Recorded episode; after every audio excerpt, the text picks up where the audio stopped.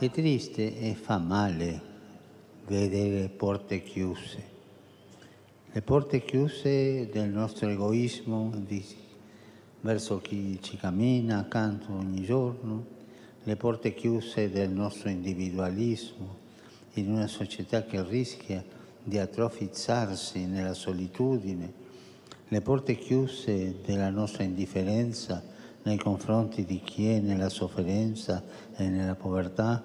le porte chiuse verso chi è straniero, diverso, migrante, povero e perfino le porte chiuse delle nostre comunità ecclesiali, chiuse tra di noi,